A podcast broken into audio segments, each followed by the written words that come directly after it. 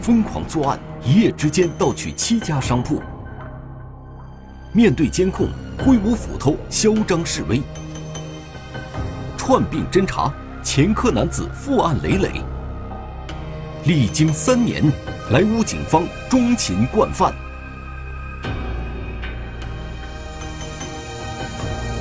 疯狂的窃贼，天网栏目即将播出。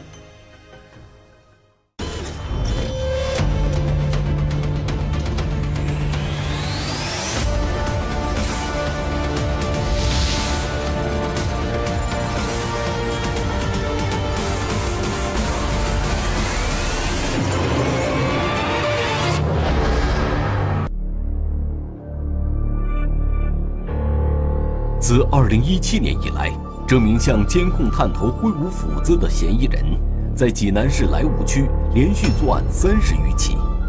莱芜区西部的大小乡镇几乎无一幸免。2020年3月15日这一天，是他第一次以如此疯狂的形象出现在警方面前。不过，这也是他猖狂行径终结的开始。那那那别那没什么。哎，你好。是家。我在东一圈，请对喝去。我那个要没事不，就在要好就在去了。在案件发生以后呢，我们第一时间对案件现场进行了勘查。几点关门？晚上八点来钟。晚上八点钟。嗯。他把我的后院要拿去了，雨洗的和那个什么的，其他的。没了没了多少？丢了多少？那个一二是多少钱？别的别的东西没没注意思。我们调取了案发现场周边的监控，呃，他这个村里的监控，呃，只能实时观看，没有储存功能，也没有回放功能。我出来以后，都都在这边那个顶门管道在那放着，放着我知道就是门开了，接着要一看那个鼻子就就就在起了，起了以后，我这叶子转了转，我转到门，发现我的烟就在哪去了，哎。呃，大约拿去的光，拿去的好的，呃，剩的也没拿。多少钱？大约在这个烟吧，在这个三四十条这没，大约钱吧，在这个一万多一万块钱左右。在现场勘查过程中，警方没有发现犯罪嫌疑人留下的痕迹物证。随后，新冠肺炎疫情突发，该案的侦破一时陷入停滞。然而，就在疫情防控的严峻形势下，二月二十六日，莱芜区张家泉村接连发生了类似的盗窃案。该村的一家药店、一间卫生室、一个菜站和一个村民理发店，一夜之间同时被盗。什么去了？一个那个什么那个那个电推的啊？呃，插电的是那户那户电。那个什么那个搁电池的。钱没没？我咱这不花钱，在这放着嘞。哦。哎。行行，你稍微别动了别动别动，先出来吧。这有有四五百，那那是就一千一千五百来块钱吧的。一千万哈，能发这么多起啊！我们的压力很大，特别是结合现在这个疫情有这么严重，我们要做好这个统筹工作啊！疫情防控工作我们要做好，案件侦破我们也要做好。我们刑警大队技术室对现场勘查以后啊，也没发现有十分有价值的痕迹物证，所以我们。这个就把重点放在这个视频追踪上面。然而，就在警方侦破该案的过程中，三月六日凌晨，莱芜区王围子村又发生了一系列入室盗窃案。除了你这家的，还有还有别的家被盗吗？可能还有三四家的吧。就是你撞的还有三四家？俺撞的可能有两三家。说实话，很很快的就就听见响了。他听见不能不能，他买的是听到有那个有老鼠吃东西嘛，他起来这这看看去了，这是什么了？正好一看，还是还是小偷。我刚我他这他就圈圈，他这呢想着化开了没化开，这是是有是要的。接着以后考出来俺的梯子，你的梯子咋了？对他那屋里搁的。不是，他给你放哪去了？对对，俺就没动动。他他挑挑这摄像头了，他把摄像头给挑了。哎。是吧？你偷钱是？我说这这都是救命的钱，我你偷这个，我操，太烂了。是啊，你知道有有什么说？有挂锁？就是咱那个黄的那个铜的那个锁。哦，挂锁。哎，他给敲了是吧？敲了，你看都弯了。哦。这很弯了，你看。警方通过调查，大概还原了犯罪嫌疑人在王维字村的作案轨迹。监控显示，实施盗窃的只有一名嫌疑人。三月六日凌晨一点左右，这名窃贼首先盗窃了一家油坊。当天晚上，嫌疑人从门窗破坏门呃破坏门锁，潜入到室内实施了盗窃。实施盗窃的当天晚上，户主夫妇其实就住在隔壁的房间里边，但是整个过程嫌疑人没有惊醒到户主。在这个现场，嫌疑人盗窃了大概有三四百元的现金，之后继续往北，然后往东，对第二个现场实施了盗窃。啊这就是第二个现场，是寨里镇王维子村的卫生室。嫌疑人当天晚上割坏纱窗、破坏门锁之后，潜入到室内。在这处卫生室，嫌疑人盗窃了大概一万元的现金和一部小孩的学习机。盗窃完卫生室之后，嫌疑人继续往前方一百米左右实施第三次盗窃。这里是盗窃的第三个现场，是寨里镇王维子村的一处小卖部。嫌疑人当天晚上在破坏门锁的时候，被小卖部的店主察觉到了。店主打开室内的灯之后，嫌疑人没有马上的仓皇逃跑，而是继续选择了下一个目标进行作案。这就是嫌疑人选择的第四处作案目标。当嫌疑人路过这里的时候，发现住户的外墙上安装着摄像头，正好照着自己。嫌疑人为了破坏摄像头，就四处寻找工具，在隔壁住户的房间内发现了梯子。嫌疑人将梯子将门锁破坏之后，把梯子搭在了摄像头的下边，然后破坏了摄像头。破坏完摄像头之后，嫌疑人准备对这处目标实施盗窃。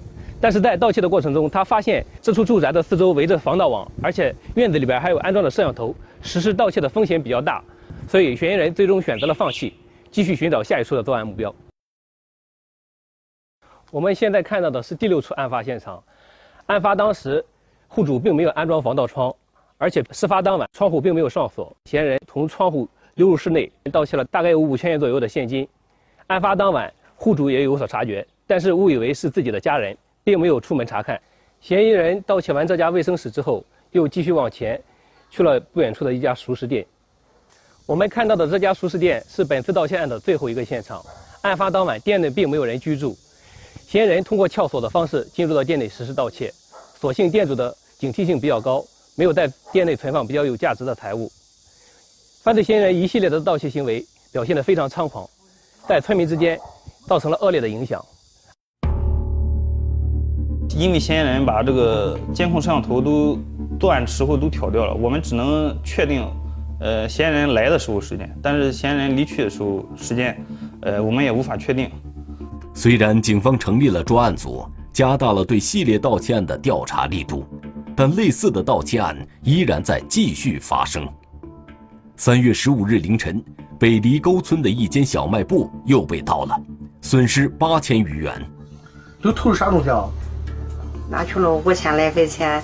呃，十七条烟是多少烟？反正都是二十多块呢，混的好的，反正。拿了成条了些是吧？嗯。哦，五千块钱，十七条烟是吧？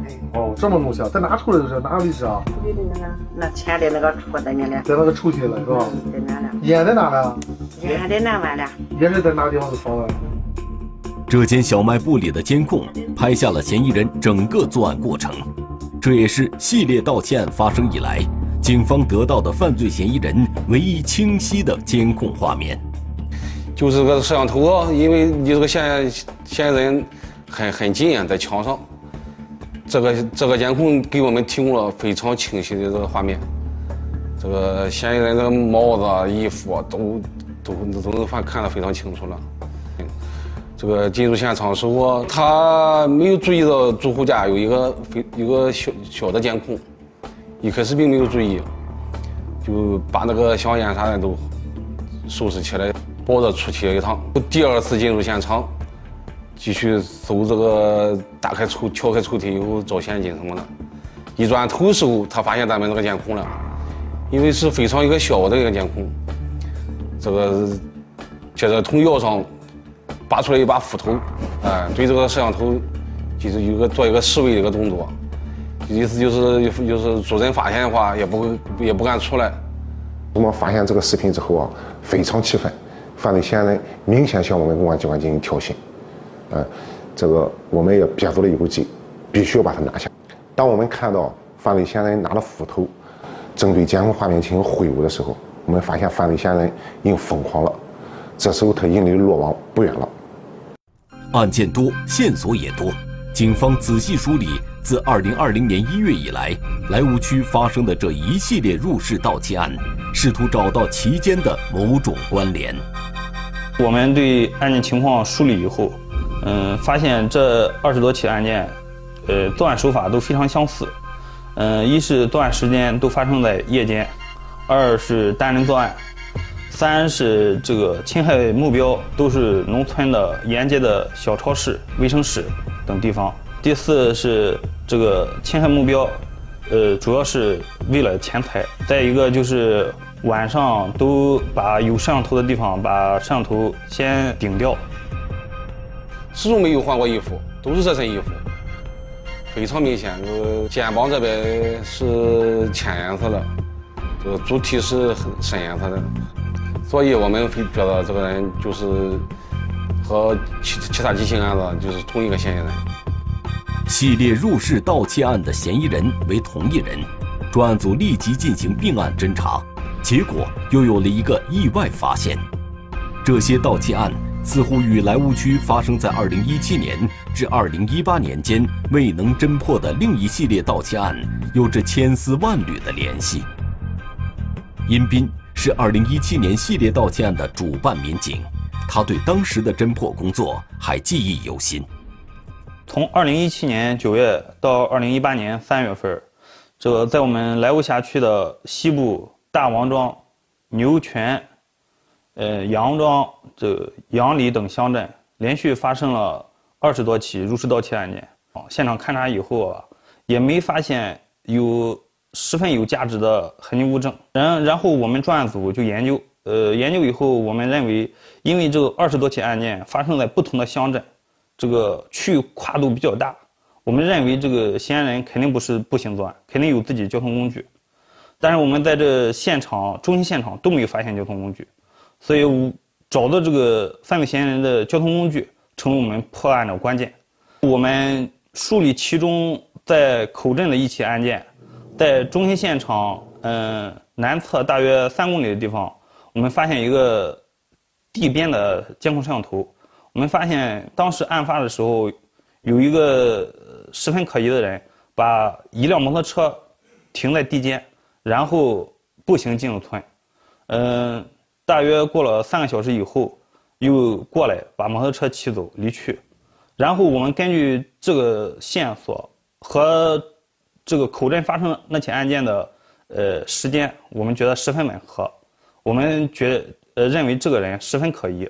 由于案发时间都是在后半夜至凌晨，监控画面中无法看清摩托车的品牌和车辆号牌，民警只能通过车身轮廓分析，这是一辆红色的幺二五型摩托车。然后我们根据这个摄像头截出的这个嫌疑人的摩托车的特征，然后对，然后反过头反过头来再去找其他案件，我们发现这个。嫌疑人这个十分相似的摩托车，也在其他案件现场周边，有的是一公里左右，有的两公里，有的三公里，甚有的甚至五公里，也同样出现过。所以我们就认为这个摩托车就应该是犯罪嫌疑人的交通工具。这时，警方判断这一系列盗窃案是同一名嫌疑人所为。我们经过视频追踪，最终将犯罪嫌疑人追踪到牛泉镇小庄一带文河大桥上。嫌疑人每次作案的时候，晚上十点多从这个温河桥经过，凌晨五六点、四五点再经过温河桥回到牛泉小庄村一带。因为和莱芜和泰安交界的地方，我们监控条件也不是很好。这个过去这个地方我们就没有其他监控摄像头了，呃，视频追踪就到这里这个地方就中断了。但是我们专案组分析，因为他是从这个地方出发，呃，作案完成以后又返回这个地方。我们认为他离住的地方应该离这个地方不是很远，所以我们就以这个视频监控点为中心，画了一个三公里范围的半圆。围绕的小庄一带一共有十一个村庄，结合犯罪嫌疑人的大体的体貌特征，我们进行了逐村逐村的梳理排查。经过摸排，我们也没发现有十分符合条件的嫌疑人。在我们摸排的同时，我们还安排了一组人在这个地方蹲守，这连续蹲守了这几天，也没有发现这个犯罪嫌疑人再出来活动。呃，我们就及时调整了思路，因为这个地方和泰安，呃，相距比较近。这个我们在泰安警方的配合下，召集了我们附近的和我们相邻的附近的十几个村的警务助理，在泰安，希望他们能给我们提供一些有价值的信息，呃，也希望他们能帮助我们摸排一下重点嫌疑人。嗯，但是吧，我们一直没得到泰安乡方面有价值的信息。奇怪的是，原先这个犯罪嫌疑人。每隔七天或者十天，呃，会做一次案，但是从我们从牛泉这边开始排查到泰安这边排查，我们排查过程中大约已经过去了二十多天，这二十多天，呃，一直没有发案。我们当时就考虑，很有可能是我在我们排查或者给警务助理开会的时候，有可能走漏了风声，让犯罪分子这个觉察了，呃，所以不再作案了。嗯，但是吧。我们还不死心，然后我们又在万和桥这个地方又蹲守了十几天，嫌疑人也一直没有作案。这一个多月没有作案，我们就没有其他办法了，我们就只能把这个案子搁置。一七年发生这样案件，我们专案组啊费了好大劲，但是我们没有抓到嫌疑人，这个当时我们特别不甘心。直到后来，二零二零年一月份春节前。东牛泉村又发生了一起农村小卖部的案件。我们当时现场勘查的时候，根据现场勘查的作案手法，我们感觉和2017年那个案件那那一系列案件作案手法很相似。从各个方面综合来分析，我们确定17年的案件与今年以来发生的案件就同属于一个人所为。我们感觉啊，犯罪嫌疑人又回来了，这时候我们有有机会。能够抓到他了。请今天啊，咱再研究一下这一杨庄藏线一带的系列五十个前案件。今年发生这几起案子和一七年我和白教头注意那那那系列案子，像作案手法、这个亲身目标、呃选择作案时间，包括来去路线基本一样。作案时间和手法今年给我这个比的是。再一个就是挑摄像头，拿着辅助。两个实际来分析看了啊，有个特点，有个很长的撬棍。现在主要就是这个交通工具和原先不太一样。在二零二零年发生的系列盗窃案中，嫌疑人使用的是一辆红色幺二零型摩托车；而在二零一七年发生的案件中，嫌疑人骑的则是一辆红色幺二五型摩托车。换了交通工具，呃，但是我们还觉得他应该是那个人，因为作案手法是太相似了。我们就继续调取监控，发现他的行进路线和2017年，呃，非常一样，还是经过万和桥那个地方。当时的工作也做的比较细，所以说，犯罪嫌疑人再次到达这里以后，我们非常放心的把牛泉这十几个村庄全部排除了，我们的工作重心就直接到了。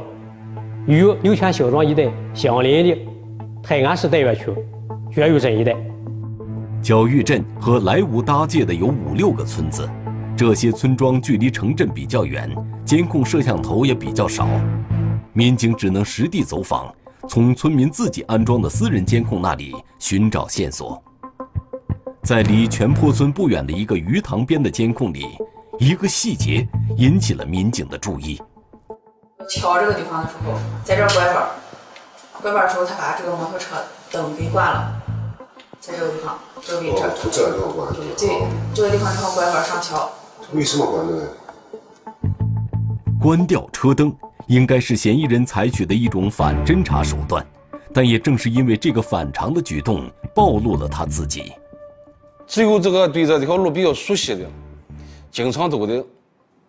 才是掌握这种情况，你这个可以关掉大灯，应该是嫌疑人快到这个住的地方了，应该是就是他家的附近了。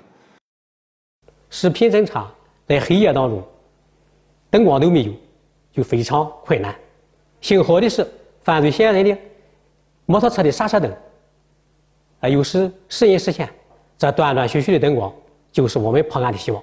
我们从这个鱼塘另一个监控啊。发现这个画面一闪而过，这个嫌疑人拐了几个弯以后，经过一片小树林，这个上了一条这个之前咱们掌握的一条一条小小土路上去了。这条路就是进村一个进泰安市教育镇全铺村一个主路，所以我们从这一点分析，这个嫌疑人啊，应该是就到这个落脚落脚点了，就是到他住的地方了。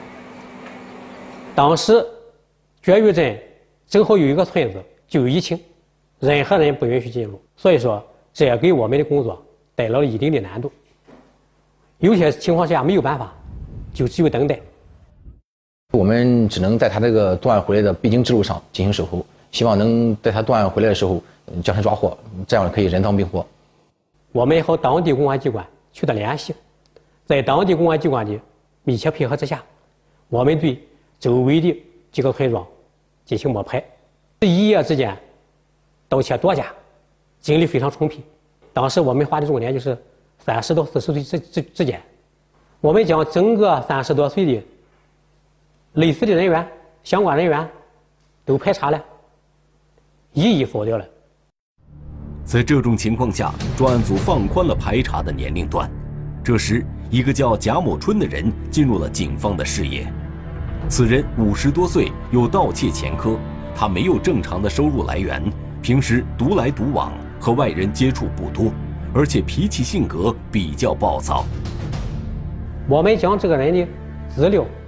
调出来以后，他的体貌特征和视频监控当中捕捉到的犯罪嫌疑人的体貌特征有高度的相似之处。我们就想那个直接抓现行，这样的话那个比较好取证，而且比较好固定证据，下一步那个对这个起诉和量刑的时候证据比较结实。由于贾某春家门口装有摄像头，民警便没有在他家附近蹲守。由于疫情防控需要。全坡村进村的路大多被封住了，只在村东和村西留了两个出入口，这样民警只需夜间在这两个出入口附近进行埋伏便可。犯罪嫌疑人一般是六到七天，最长不会超过十天就会出来做一次案。然后我们蹲守了十天，仍然没有发现他，这样我们又继续蹲守了四四五天，犯罪仍然没有发现犯罪嫌疑人出来作案。当时我们就考虑。犯罪嫌疑人会不会有可能警觉了或者潜逃？这时候我们是箭在弦上，不得不发。我们为了防止这个犯罪嫌疑人潜逃，立马决定对犯罪嫌疑人进行抓捕。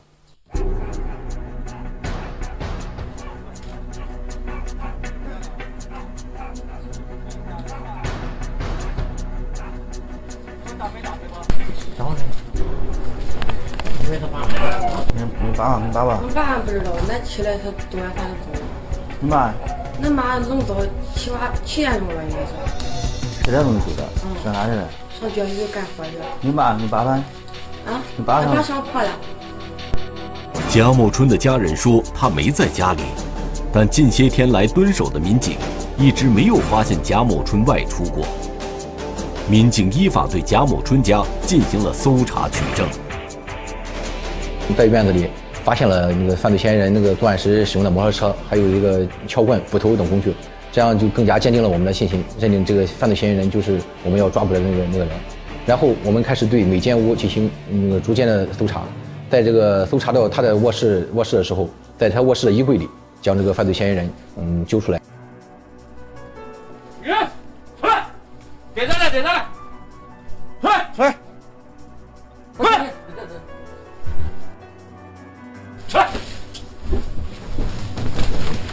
别动啊！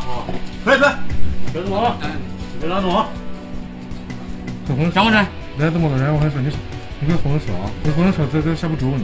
在哪里呢？我问问。车的吗？啊？你有钱哪里的？怎么来的？不知道。啊？你钱哪哪我不知道。哪也不知道怎么来的？怎么来的？别说！一句话就行。怎么来的？哪来的？之类的。怎么之类的？什么意思啊？不知道。啊？哎，美女们。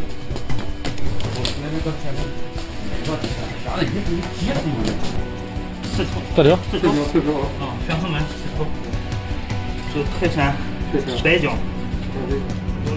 之后，我们又从那个犯罪嫌疑人的其他房间里面搜出了香烟、嗯理发器、首饰等其他赃物，至此该案人赃俱获。